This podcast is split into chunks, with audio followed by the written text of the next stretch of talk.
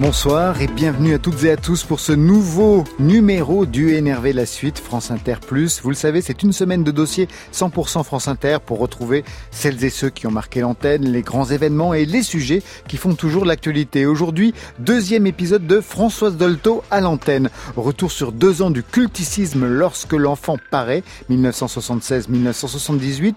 Françoise Dolto répondait chaque jour aux parents dans l'émission Le temps de vivre de Jacques Pradel.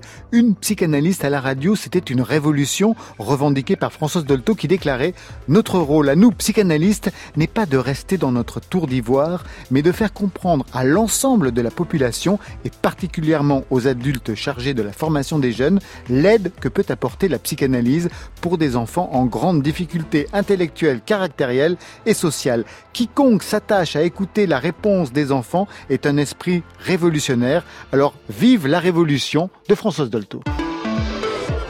Venons-en, si vous voulez, à l'arrivée d'un deuxième enfant ou d'un troisième enfant, l'arrivée d'un petit enfant dans une famille où il y a déjà des petits garçons, des petites filles de 3 ou 4 ans.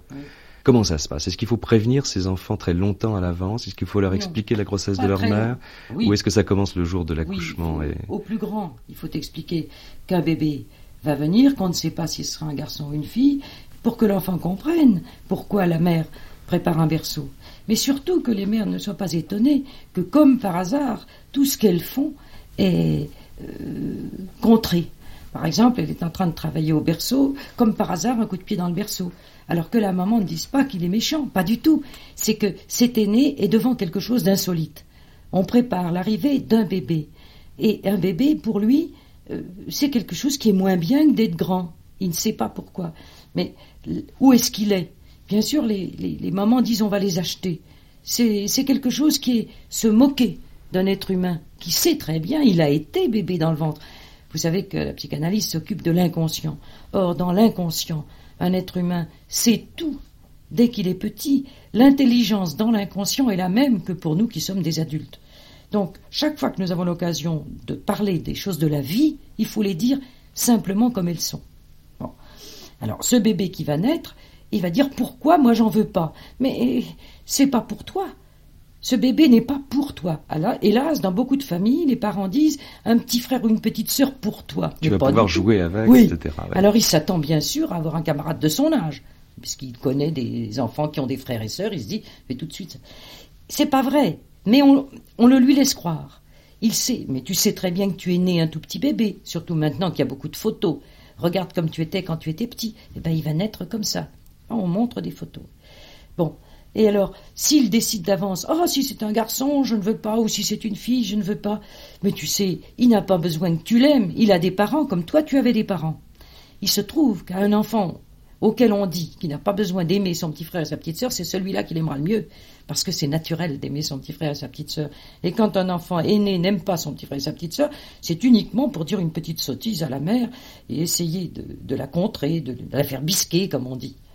Bien sûr, mais alors, euh, il faut quand même dire que vous parliez du coup de pied dans le berceau, bon, c'est pas très grave. Mais je crois savoir que quelquefois, euh, ça, tourne plutôt mal. J'ai entendu parler notamment du cas d'un enfant, euh, d'un petit garçon de 4 ou 5 ans qui avait mordu, il faut le dire assez cruellement, un petit bébé. Est-ce que c'est chose courante Relativement courant.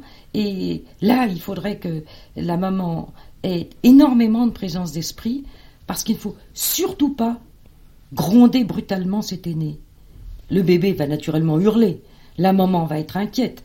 Et à ce moment-là, qu'elle ne gronde pas sur le moment. L'aîné est déjà assez penaud de ce qu'il a fait. Et ce qu'il faut, c'est le prendre à part après, en lui disant Tu vois comme tu es fort. Et la petite sœur ou le, petit frère, il est très faible, il est tout petit, comme tu étais quand tu étais petit. Maintenant, il sait qu'il a un très grand frère. Et maintenant, il aura confiance en toi, mais tu vois, c'est pas lui qu'il faut mordre. Ça ne sert à rien, tu ne peux pas le manger. Parce que figurez-vous que les enfants petits, quand ils trouvent quelque chose de bon, ils le goûtent, ils le mangent. Et pour eux, le cannibalisme n'est pas si loin. D'autant qu'ils voient le bébé téter la maman très souvent, et que pour eux, un bébé qui tète une maman, il est cannibale. Ils ne comprennent rien. Vraiment, ils sont dans un monde insolite. Le monde est devenu à l'envers pour un enfant aîné qu'en est un bébé. Et il faut le comprendre. Ça passe très vite quand la maman le comprend. Et qu'il dit, tu vois, un papa et une maman, ça aime un bébé, comme toi quand tu es né. Mais toi, tu es grand, va avec des grands, t'occupe pas de ton petit frère et de ta petite sœur. C'est à ce moment-là qu'alors il dira Mais non, il est gentil, mon petit frère, gentil, ma petite soeur. Tu trouves? Oh, bah, Tu as un bon grand frère. Vous voyez, c'est comprendre que cette réaction n'est pas que méchante, c'est une réaction d'angoisse.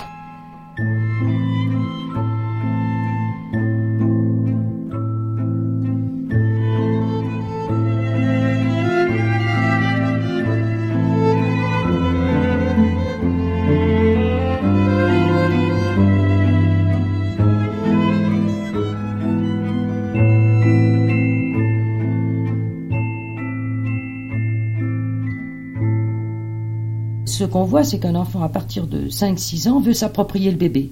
Et il veut s'en occuper mieux que la maman ou mieux que le papa, le garçon ou la fille. Là aussi, il faut faire très attention.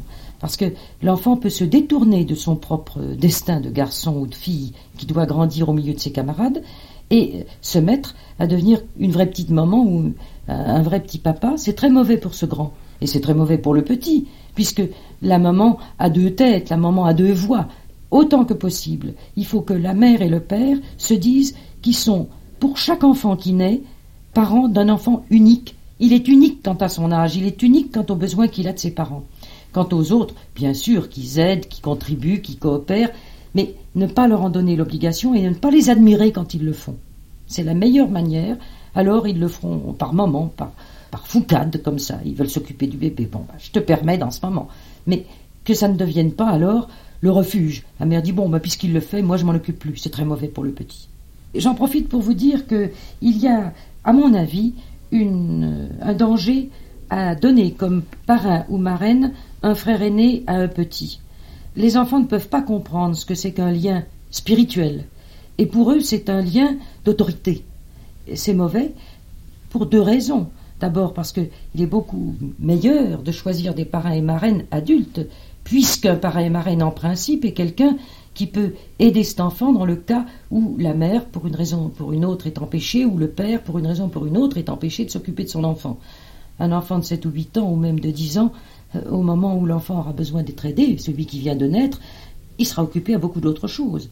Voyez, je crois que c'est beaucoup plus intéressant de donner des parrains et marraines en dehors de la famille, pas non plus des grands-pères et des grands-mères. Je sais qu'il y a des traditions, qui le demandent. Bon, bah, tant pis. Mais s'il n'y en a pas de tradition, il vaut mieux choisir des amis. Françoise Dolto, je voudrais qu'on revienne encore sur ce problème du, petit enfant qui arrive dans une famille euh, nombreuse. Lorsque ces petites réactions de jalousie ou même de, rejet, un coup de pied dans le berceau, la morsure au, petit bébé, lorsque ces réactions continuent, est-ce que ça ne prend pas quand même un, caractère de, gravité? Qu'est-ce qu'il faut faire? Euh, Ça prend un caractère de gravité quand les parents sont anxieux. Bon, d'une part. Deuxièmement, quand l'aîné souffre beaucoup de se sentir délaissé. Ce n'est pas qu'il le soit, mais peut-être qu'il n'est pas aidé comme on pourrait l'aider. Or, comment peut-on aider un enfant jaloux qui souffre? C'est le père qui peut l'aider le mieux. Le père, une sœur de la mère, une tante, une grand-mère. Euh, si c'est un garçon, il faut que ce soit un homme qui l'aide. Par exemple, le dimanche, le papa lui dit Viens, nous les hommes, et on laisse la maman avec son bébé. Elle, pense qu'à son bébé, la maman. Il faut qu'il dise des petites choses comme ça.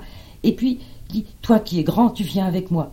Et il promotionne, si je peux dire, le grand. Parce qu'une des réactions de jalousie de cet aîné, c'est que, par exemple, il recommence à faire pipi au lit. C'est que il veut plus manger que des laitages. C'est qu'il geint pour n'importe quelle chose.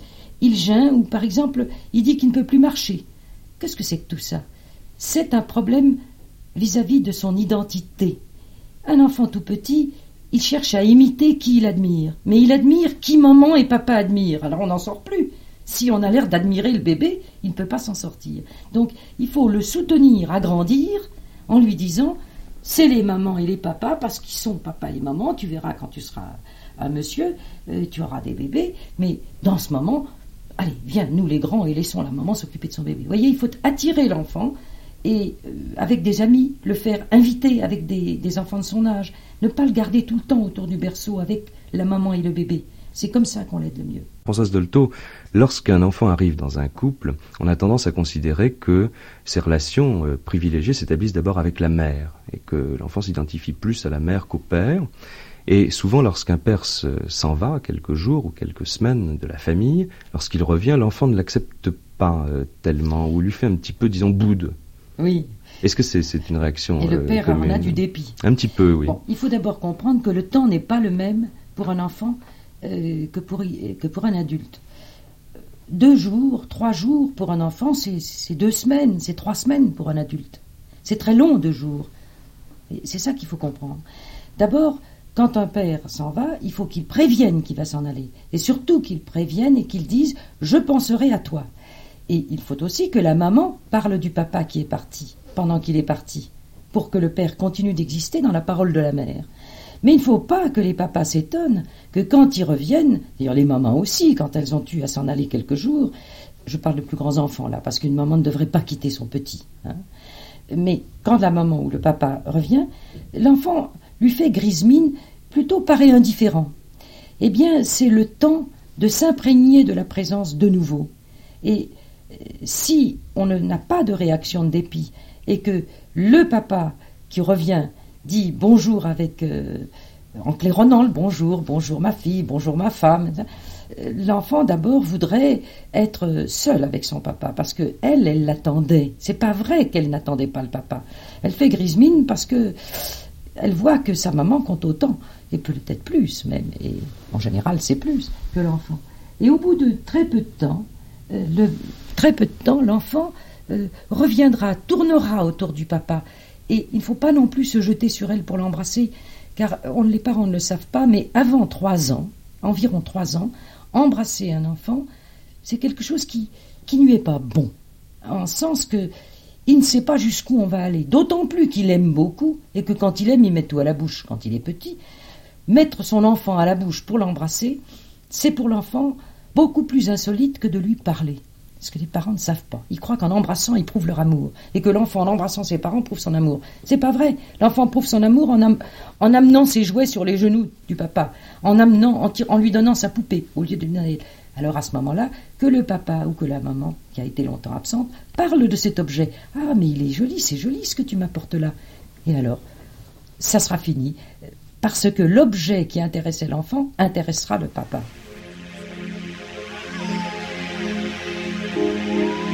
them that sky shall get.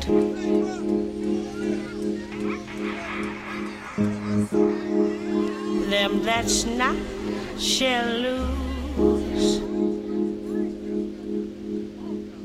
That sky is on.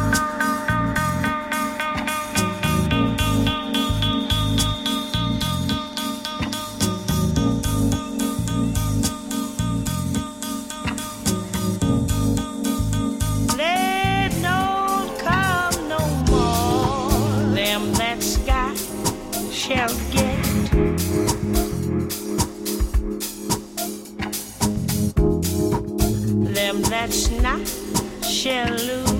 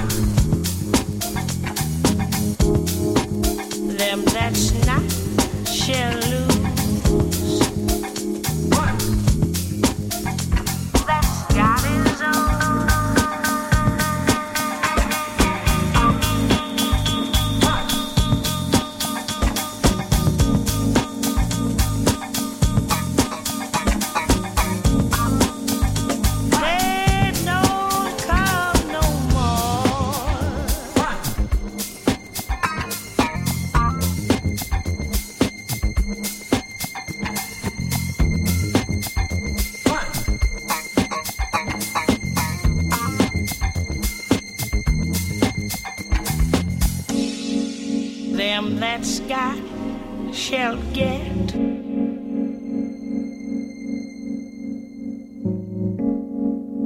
Them that's not shall lose. That's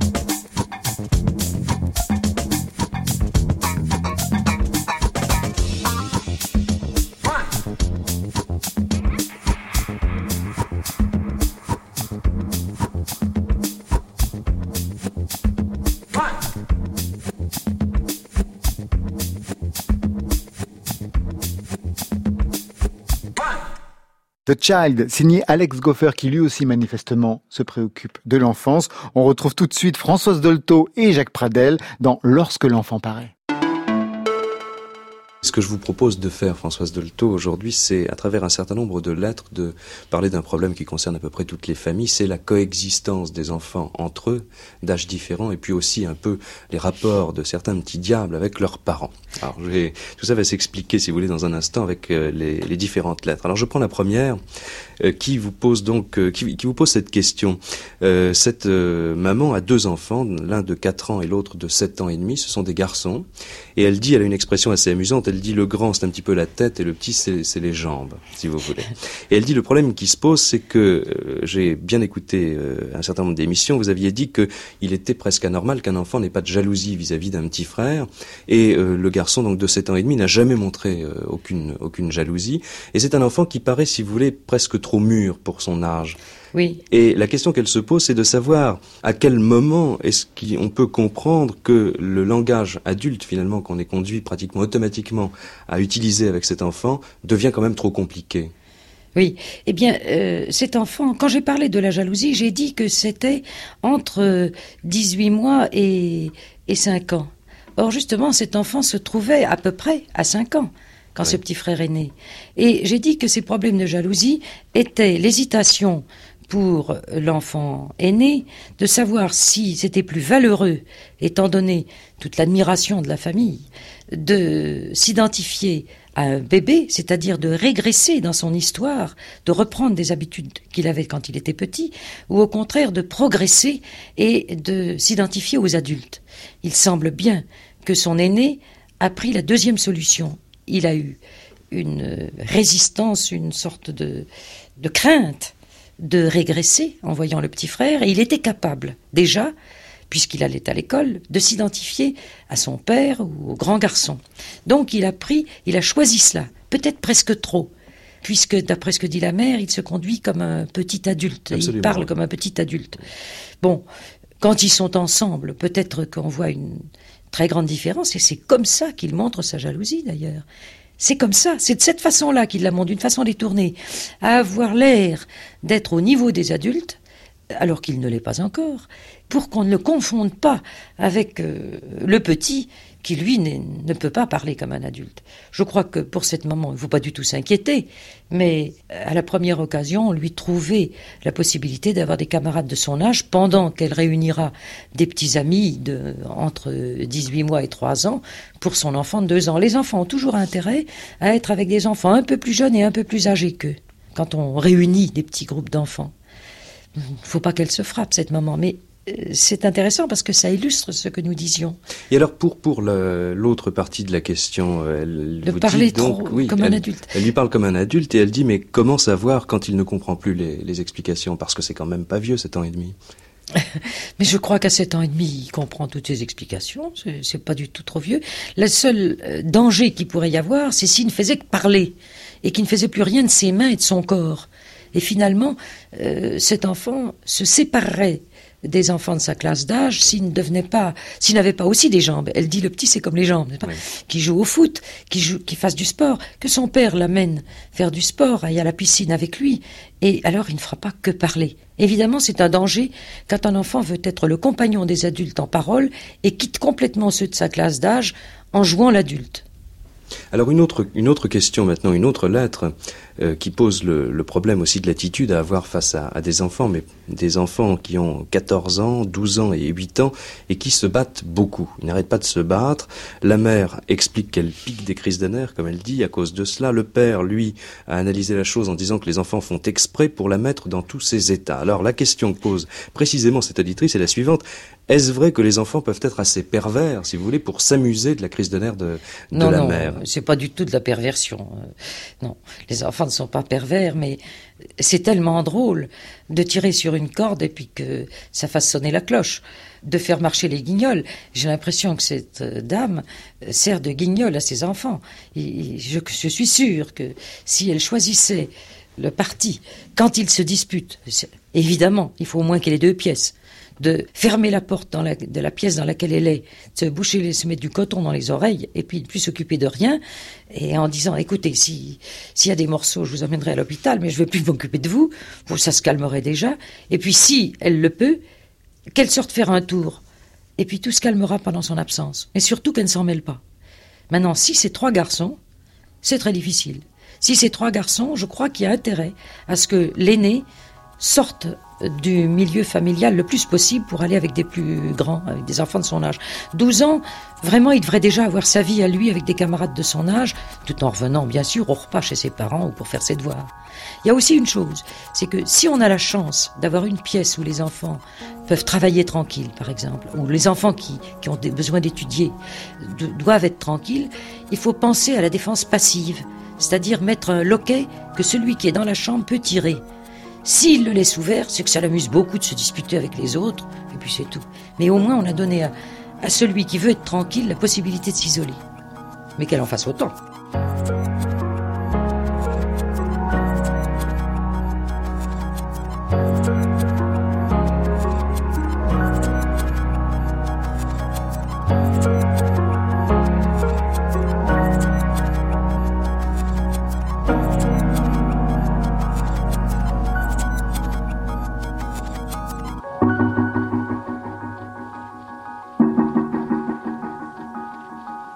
Françoise Dolto, il y a un instant, on parlait des, des enfants qui se battent. Il faut dire que c'est pas bien méchant. Mais il y a des parents qui sont inquiets de ce qu'ils appellent les colères. Alors j'ai une lettre sous les yeux d'une maman qui a trois garçons, l'un de 7 ans et demi, l'autre de 4 ans et demi et le troisième de 2 ans. Et euh, le problème est apporté par le plus jeune, parce que paraît-il, depuis qu'il s'est marché, il est devenu très coléreux, très exigeant, il veut absolument euh, irriter ses frères tout au long de, de, la journée. Et cette maman vous demande, si vous voulez, quelle est l'attitude à adopter face à une colère, parce qu'il faut dire que euh, ça prend des proportions assez considérables, puisqu'elle se demande même si l'enfant est, est malade et s'il ne va pas un jour être sujet à des convulsions. Alors, vous dit qu'est-ce qu'il faut faire face à une colère d'enfant? Est-ce qu'on peut tenter d'éviter les, scènes en étant très conciliant? Mais est-ce qu'on ne va pas l'être trop à ce moment-là? D'abord, je crois que tout à l'heure, quand vous m'avez parlé de cette lettre, vous me disiez que par ailleurs, cet enfant se portait très bien. Ah oui, par ailleurs, cet enfant se porte extrêmement bien. Et il faut dire, pour être complet, que la maman ne se posait pas trop de questions, mais que ce sont les voisins qui l'ont alerté, parce que les voisins entendaient cet enfant de deux ans piquer ses grandes colères et sont allés la voir en lui disant, vous devriez faire attention, cet enfant doit être malade, il va avoir des convulsions. Ah oui. Alors, d'abord, répondons tout de suite à cette dernière chose. Les convulsions n'arrivent pas au cours de colère. Les, colères peuvent être euh, dramatiques chez un enfant, ça arrive, mais ça ne se termine pas en convulsions. Ce sont pas alors des convulsions. Euh, c'est un caprice épouvantable, quoi. Mais je crois que dans cette famille, euh, mine de rien, ça doit être le second qui porte sur les nerfs du petit et qui s'arrange pour qu'il fasse des colères parce qu'il doit en être encore jaloux. Ce second, c'est difficile comme place le second, voudrait certainement être toujours tranquille avec l'aîné. C'est très difficile d'être trois garçons. Alors, il veut que le celui qui, est tout petit, enfin encore tout petit, reste petit vraiment. Et ce petit qui a tellement envie de devenir comme ses frères est tout le temps mis en sentiment d'infériorité par les autres parce qu'il ne peut pas jouer avec eux. Alors je crois que la maman pourrait arranger beaucoup de choses en s'intéressant au petit avant, elle doit bien sentir quand il va commencer une colère, en s'intéressant à lui et euh, en l'occupant d'une façon différente. Et puis une autre chose aussi, c'est que ça arrive que des enfants soient coléreux, qu'elle cherche dans la famille, s'il n'y a pas quelqu'un qui est aussi coléreux. Si elle, elle, le, dit, elle le dit dans la lettre Françoise Dolto. Elle dit mon mari, euh, quand il était enfant, était extrêmement coléreux. Ben oui, et il faut le dire à cet enfant. Il faut dire, et il faut que le père le dise. Quand j'étais petit, j'étais comme toi, j'étais très en colère, et puis je me suis donné beaucoup de mal pour me vaincre. Ça arrivera, tu arriveras aussi. Il peut y avoir euh, justement intérêt à ce que ce père s'occupe de ce fils, puisqu'il s'y reconnaît. Mais bien sûr, ça gêne les voisins, les colères. Donc, une fois de plus, Françoise Dolto, si je vous ai bien compris, et pour euh, apporter une réponse claire à cette auditrice, devant une colère d'enfant, dialoguer d'abord, ne pas, ne pas hurler plus fort que lui, ne pas essayer de gronder. Dialoguer, c'est impossible, puisqu'il est, il est lancé dans son rapide de colère. Mais ne pas le gronder, et euh, non plus ne pas gronder les grands de l'avoir mis en colère. Faire comme un chef d'orchestre, calmer un peu les grands, et puis que tout le monde se taise. Plus on se tait dans une colère, et si le père est là, euh, ça serait pas mal qu'il embarque l'enfant un peu plus loin et qu'il le calme lui. Puis qu'après ils reviennent, bah, c'est fini maintenant. Vous savez, quand il sera grand, il saura commander sa colère, mais il est petit, c'est tout. Alors justement, vous dites quand il sera grand, il pourra commander sa colère. Jusqu'à quel âge euh, Parce que c'est aussi une question que pose cette éditrice. Jusqu'à quel âge est-ce que cet enfant peut être amené à hurler? Et elle dit également, elle vous demande quand un enfant sait-il se dominer? D'abord, un enfant ne peut pas se dominer sans danger avant 5 ans. 4 ans et demi, 5 ans, les, plus, les plus malins dans leur domination d'eux-mêmes. Mais euh, il y a l'enfant coléreux est comme une pile électrique. Enfin, il a besoin de se calmer et l'eau calme beaucoup les enfants. Vous savez que nous en avons déjà parlé. Un enfant coléreux, ça ne suffit pas qu'il joue avec l'eau en étant debout autour de l'eau. Ça l'amuse beaucoup et ça le calme aussi. Mais un enfant qui a fait une colère ou qui n'en a pas fait depuis longtemps et qu'on sent que ça va venir, il y aurait intérêt à ce qu'il prenne un long bain agréable. Les enfants ont beaucoup besoin de bains et maintenant qu'il y a des installations partout ou de douches, mais de douches euh, agréable, pas de douche froide qui, qui excite, douche calmante. Hein. Il ne faut pas que ça devienne non plus un instrument de torture. mais non, il faut que ça lui fait plaisir et puis qu'il soit emmené à la piscine, tout petit. Tout petit, les enfants ont beaucoup besoin d'eau. Malheureusement, maintenant, dans les villes, c'est très difficile. Alors, jouer avec l'eau, ça calme beaucoup. Et le bain, les jours où l'enfant, on, on le sent nerveux.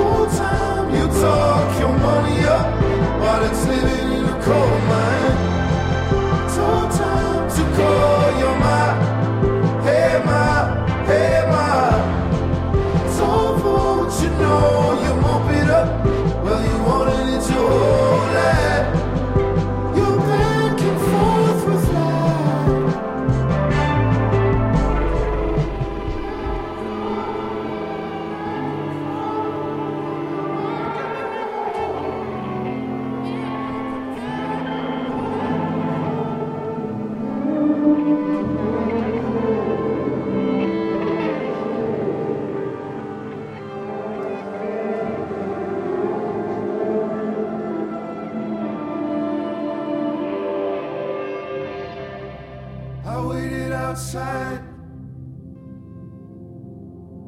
Then you took me in the room and you offered up the truth.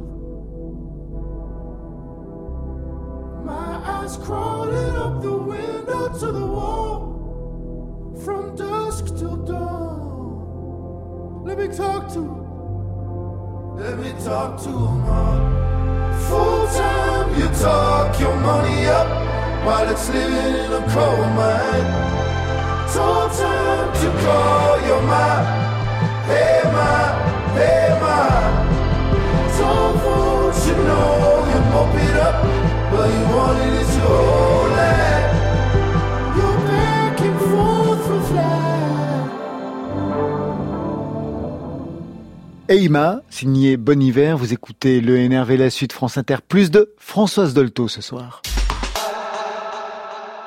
On va continuer à répondre à d'autres lettres maintenant, Françoise Dolto, et là il s'agit d'un problème assez, assez général. On va l'évoquer à travers peut-être deux cas particuliers. C'est les enfants qui, aux alentours de 10 mois, 11 mois, se mettent à mordre les, les adultes euh, qui passent à leur portée, et leurs parents principalement. Euh, il y a par exemple une auditrice, je crois, euh, qui vous avait écrit pour vous expliquer qu'à la naissance d'un bébé, l'aîné s'était approché de la mère sournoisement, comme il disait, et puis l'avait mordu, mais vraiment pour de bon, comme on dit. Et la mère n'avait rien trouvé de mieux à faire que de mordre également à son tour cet enfant pour lui faire comprendre que ça se faisait pas, que ça faisait mal. Et puis euh, là, par exemple, j'ai sous les yeux la lettre de euh, cette euh, auditrice qui est professeur, professeur de, de, lycée, qui vient d'être mutée du côté de Paris, et elle dit depuis un mois environ, ma fille s'amuse, qui a à peu près le même âge, s'amuse à mordre, et bien que n'ayant que six dents, elle fait assez mal pour essayer de lui faire comprendre qu'elle nous fait mal, nous avons décidé de la mordre elle aussi, euh, dès qu'elle le fait, mais euh, les, réactions sont, sont tout à fait bizarres. C'est-à-dire que soit la petite fille éclate de rire, pensant que c'est un nouveau jeu, soit elle éclate en très gros sanglots qui n'ont aucune proportion avec la, bêtise, entre guillemets, dit la mère. Et elle dit, bon, à part ça, elle respire la joie de vivre, euh, et on, appréhende de la rendre un peu malheureuse avec ce petit détail. Oui. C'est très général. Hein, ça devient, ça devient général. Ça l'était beaucoup moins autrefois, où les enfants ne, ne, mangeaient pas si longtemps euh, des bouillies, des petits pots, des trucs écrasés, comme c'est maintenant la mode. Les enfants, à quatre mois, ils mangeaient des croûtes de pain dures. Et ils avaient toujours une croûte de pain à mordre, car les bébés ont besoin de beaucoup mordre.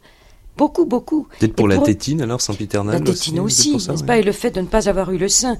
Euh, les, enfants, les enfants mordent, mordent, leur tétine et il y a des mm. mères furieuses qui mordent leur tétine et les, bébés ont besoin de mordre leur mm. tétine. Mais c'est quelquequefois difficile après de les débarrasser de ce genre d'habitude. Non, on voit des enfants quelquefois très très je grands. de la tétine du finalement. Ah d'accord, non moi je ah parlais pas de la tétine du biberon, je, parlais de la tétine du biberon. N'est-ce pas? Le fait le fait de, des dents qui poussent, ça agace mm. les gencives et les enfants ont besoin de calmer leurs gencives en en serrant. Et, c'est très très important que les mamans comprennent ça et que très tôt on donne des croûtes de pain aux enfants pour qu'ils puissent faire leurs dents, même qu'ils mâchonnent et que ça fait des saletés partout, tant pis. Mm. Mais ils ont besoin de mordre les petits. Et c'est un signe de bonne santé. Mm. En tout cas, ce qui est vraiment terrible et ce qu'il ne faut pas que les parents fassent, c'est de mordre un enfant qui a mordu que, si vraiment leur enfant a fait mal et qu'ils en pleurent et qu'ils en qui, disent tu m'as fait vraiment très mal, c'est pas possible. Quand tu as besoin de mordre, il faut que tu mordes autre chose parce que ça me fait très mal. Mais malheureusement, nous sommes dans une période où les enfants n'ont pas assez mordu quand ils étaient petits et qui sont nourris comme des bébés trop longtemps et qui n'ont pas eu cet exercice de la mâchoire sur quelque chose à mordre tout le temps. Mmh. Enfin, encore faut-il effectivement savoir à quoi ça correspond parce qu'il y a beaucoup de parents qui ne savent pas et qui se disent mais qu'est-ce que ça veut dire Un enfant qui se met à mordre pour un adulte, c'est un acte d'agressivité finalement. Mais non, c'est un, c'est le moment où on fait. C'est en tout cas, celui, euh, le, grand, le grand petit, qui a eu un petit frère.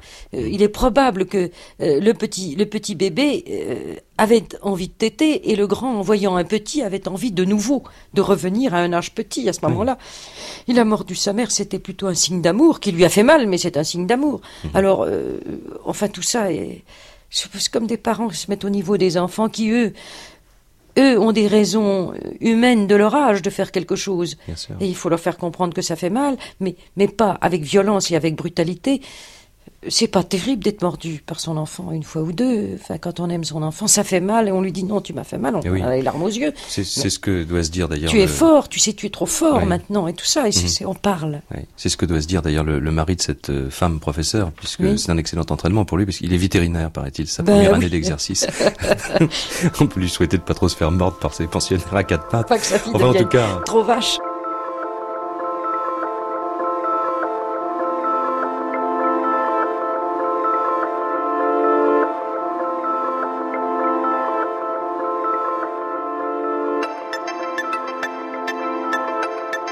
Une autre lettre, Françoise Dolto, une autre question qui est peut-être plus importante ou enfin qui concerne peut-être de façon plus plus directe beaucoup de ceux qui vous écoutent, c'est le problème de la de la violence familiale. C'est une mère qui vous écrit et qui voudrait vous entendre parler de la fessée, du problème de violence. Je vais vous expliquer pourquoi. De la violence des parents. De la violence des parents, bien sûr, vis-à-vis des enfants au cours justement de scènes comme des comme des fessées, parce qu'elle a du mal un petit peu à, se à se maîtriser elle-même. Mais auparavant, hein, il faut expliquer qu'elle a elle a trois enfants qu'elle adore, qui sont très beaux, très qui ont tous été très désirés il y a une petite fille qui a 5 ans et demi, et puis il y a deux garçons, euh, l'un a 3 ans juste et l'autre 7 mois. Et à l'arrivée du, dernier né, la petite fille de 5 ans et demi, qui a 5 ans et demi maintenant, s'est mise à détester un petit peu le, le puiné, enfin le, donc le garçon le plus âgé. C'est ça C'est ça, celui qui venait après elle. Celui qui venait après, le, donc après elle. Et euh, sa maman lui a dit mais enfin pourquoi tu ne pourquoi tu ne l'aimes pas parce qu'il est pas beau euh, et la mère a dit mais enfin il ressemble à papa donc il est beau. Et la petite fille a dit non c'est pas vrai elle s'est mise à pleurer elle a dit c'est moi qui ressemble à papa lui il est pas beau je l'aime pas. Bon. Alors ça c'est un petit peu le tableau donc de la famille. Et puis la, la, vraie question maintenant elle dit eh bien moi je me sens parfois euh, un peu dépassé par les événements je, je perds toute ma patience je perds le contrôle de moi-même je je bout de violence et je frappe. Et elle précise, je suis effrayé de mes réactions violentes. Euh, à certains moments, je, déteste cette, cette, petite fille. Euh, je le lui montre en la secouant et, et aussi avec un, un regard on dit le regard mauvais, bon. Et elle dit, vous vous rendez compte, moi qui rêve d'harmonie et d'équilibre, je me laisse aller à la violence et à la, et à la brutalité. Et elle est d'ailleurs convaincue, c'est comme ça qu'elle termine sa lettre, que, que la fessée est plutôt le signe d'un échec que d'autre chose. Alors elle voudrait quand même vous entendre parler de ce problème-là en général. Il y a deux choses intéressantes dans cette lettre. Il y a la, la petite fille qui ne veut pas admettre que le petit frère ressemble à papa. Parce que, probablement, que la mère n'a pas parlé clairement. Cette petite fille, en effet, autour d'elle, il est probable qu'on dit qu'elle ressemble à son père. Alors, ressembler, ça veut dire que le visage de la petite fille ressemble à celui de son père, que les photos de son père petit, comme on dit, euh, sa fille, c'est son papa tout craché, comme on dit. Mhm. Bon, pour le visage, oui. Mais la mère n'a pas spécifié. Bien sûr, vous ressemblez tous à votre papa, puisque vous avez le même papa. Mais lui, il est un garçon qui deviendra un père quand il sera grand, et toi tu es une fille, tu deviendras une mère. Vous n'avez pas le même sexe. Ton frère a le sexe de ton père, et toi tu as le même sexe que moi. Tu seras une maman plus tard, tu seras une femme. Tu vois, ce n'est pas pareil, même si tu ressembles à ton père, et la mère peut dire comme moi je ressemble à mon père, comme etc. N'est-ce pas? Les ressemblances pour l'enfant, c'est les visages. Mais être semblable en sexe, il faut le dire avec des mots. Sans ça, l'enfant ne comprend pas, et c'est comme si ce frère lui avait pris la qualité de enfant de ce père, alors que simplement il est un garçon. Maintenant, cette petite fille a dû être très frustrée de ne pas avoir une petite sœur en troisième, parce que l'aînée qui a déjà un frère, elle voudrait bien euh, qu'on soit plus forte du côté des femmes dans la famille. Bon, alors la petite fille, euh, à cause de ça, est un peu, euh, un peu frustrée, et en plus, elle est certainement jalouse de sa maman qui a eu un bébé et qu'elle voudrait aussi, car à trois ans, toutes les petites filles rêvent d'avoir un bébé. La plus forte raison à cinq ans et demi. Et euh, encore plus à cinq ans et demi. Le premier, peut-être pas parce qu'elle avait deux ans, mais celui-là, il y a deux ans qu'elle attend que son papa lui donne un bébé. Eh ben, il faut qu'elle y renonce. Évidemment, c'est difficile. Il est certain que ce n'est pas en donnant des fessées que cette femme va s'en sortir. Alors, justement, elle, elle, dit ça me désespère. Mais bien sûr, bien sûr. Alors, est-ce qu'elle ne pourrait pas, quand elle sent au bout de ses mains la fessée qui arrive et de quoi se soulager, eh ben, qu'elle se précipite dans une autre chambre et qu'elle donne une fessée au coussin. Je crois que ça sera bien plus drôle. Et puis l'enfant assistant à ça, la mère dira, tu vois, j'avais tellement envie de te donner une fessée que je la donne au coussin. Et si l'enfant veut s'amuser, elle tapera dans les coussins avec sa mère et ça se finira en amusement. Et mmh. je crois qu'il faut que cette femme trouve le tournant pour, pour arriver à s'amuser. Parce que le, le rire aux éclats est aussi une manière de terminer des histoires. Il faut pas tout mettre au tragique. Mais il y a quand même beaucoup de lettres dans, dans le courrier de, de, parents comme ça un petit peu rétro, si vous voulez, qui disent mais maintenant on va beaucoup trop loin, il y a beaucoup trop de laisser faire, il faut quand même de temps en temps donner une bonne fessée quand, quand ça se justifie. C'est-à-dire que ça soulage les parents. Vous avez pratiqué la fessée, vous euh, Jamais. D'abord j'aurais été bien incapable. Incapable. Je bousculais mes enfants par moments en leur disant Attention, je suis aujourd'hui la panthère noire. Alors ils sauvaient en disant Attention, maman, panthère noire, ça va barder. Puis ils allaient dans une autre pièce. C'est des jours où on est énervé. Bien sûr, il faut le dire aux enfants, il faut les prévenir. Et puis les mettre dehors de la porte de la pièce où on se trouve. Et puis de temps en temps, euh, quand elle aura une bousculade qui passera, ben, elle la bouscule. Mais qu'elle n'arrive pas à cet état de tension, je crois que déjà de me l'avoir écrit, ça va l'avoir aidé. Parce que je sais que c'est difficile d'avoir trois enfants rapprochés, puisque les miens étaient trois enfants rapprochés. Certainement, c'est difficile. Mais il faut arriver à les mettre en dehors du champ quand on se sent énervé comme ça. Donc, si je vous suis bien, Françoise Dolto, et c'est aussi une question que pose cette auditrice à la fin de sa lettre, pas besoin de consulter un, psychologue, parce qu'elle se demande vraiment, ce problème de la, de la fessée, de la violence, l'inquiète tellement elle-même, qu'elle se demande si elle ne devrait pas y aller, puis peut-être même emmener sa, fille de 5 ans et demi avec elle. Euh, sa fille de 5 ans et demi, certainement pas. Mais elle, peut-être. Peut-être qu'elle, en parlant avec euh, une psychologue psychanalyste. Euh, d'une part, elle pourrait parler avec une psychologue psychanalyste, et puis quant à la petite, elle pourrait lui trouver des activités de son âge, qu'elle ne soit pas tout le temps avec les petits et sa mère. C'est trop dur pour une fille de voir sa maman avoir des bébés qui sont bien à elle et elle n'avoir rien du tout qu'elle essaye de s'arranger avec une parente, avec une amie, et même que sa petite parte quelques jours chez une petite amie, y coucher le soir chez une petite amie, je crois que ça arrangerait les choses. Et puis le père aussi peut s'occuper de cette grande fille, car c'est la grande fille, et je crois que ça soulagerait aussi la maman.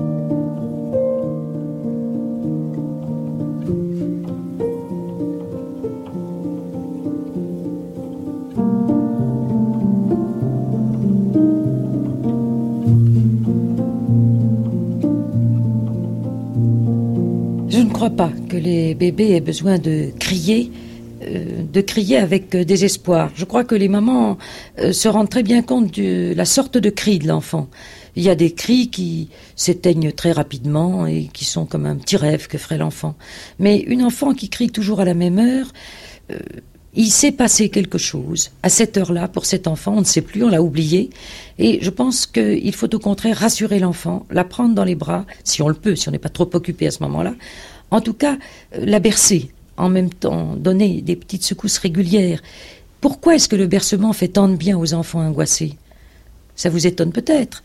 Eh bien, c'est parce que le bercement leur rappelle la sécurité de quand ils étaient portés dans l'utérus de la mère, où la marche de la mère, la sécurité de la mère, s'accompagnait toujours de petits mouvements.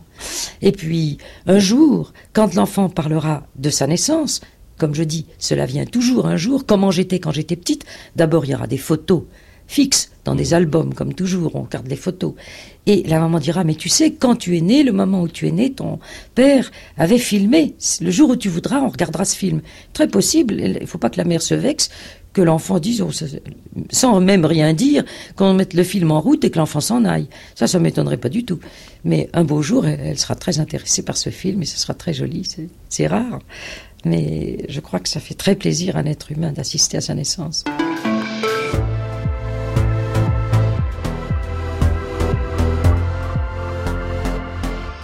C'était Françoise Dolto à l'antenne, deuxième épisode du NRV France Inter Plus de Lorsque l'enfant paraît. Demain, les séances se poursuivent. Ça parle de complexe d'Oedipe, de masturbation, de timidité et de genre. Réalisation, Stéphane Combe. Préparation, Virginie Rosic et Véronique Jolivet de l'INA. À la technique ce soir, Clément Vuillet. Tout est dit. Il ne me reste plus qu'à vous souhaiter le bonsoir. À demain.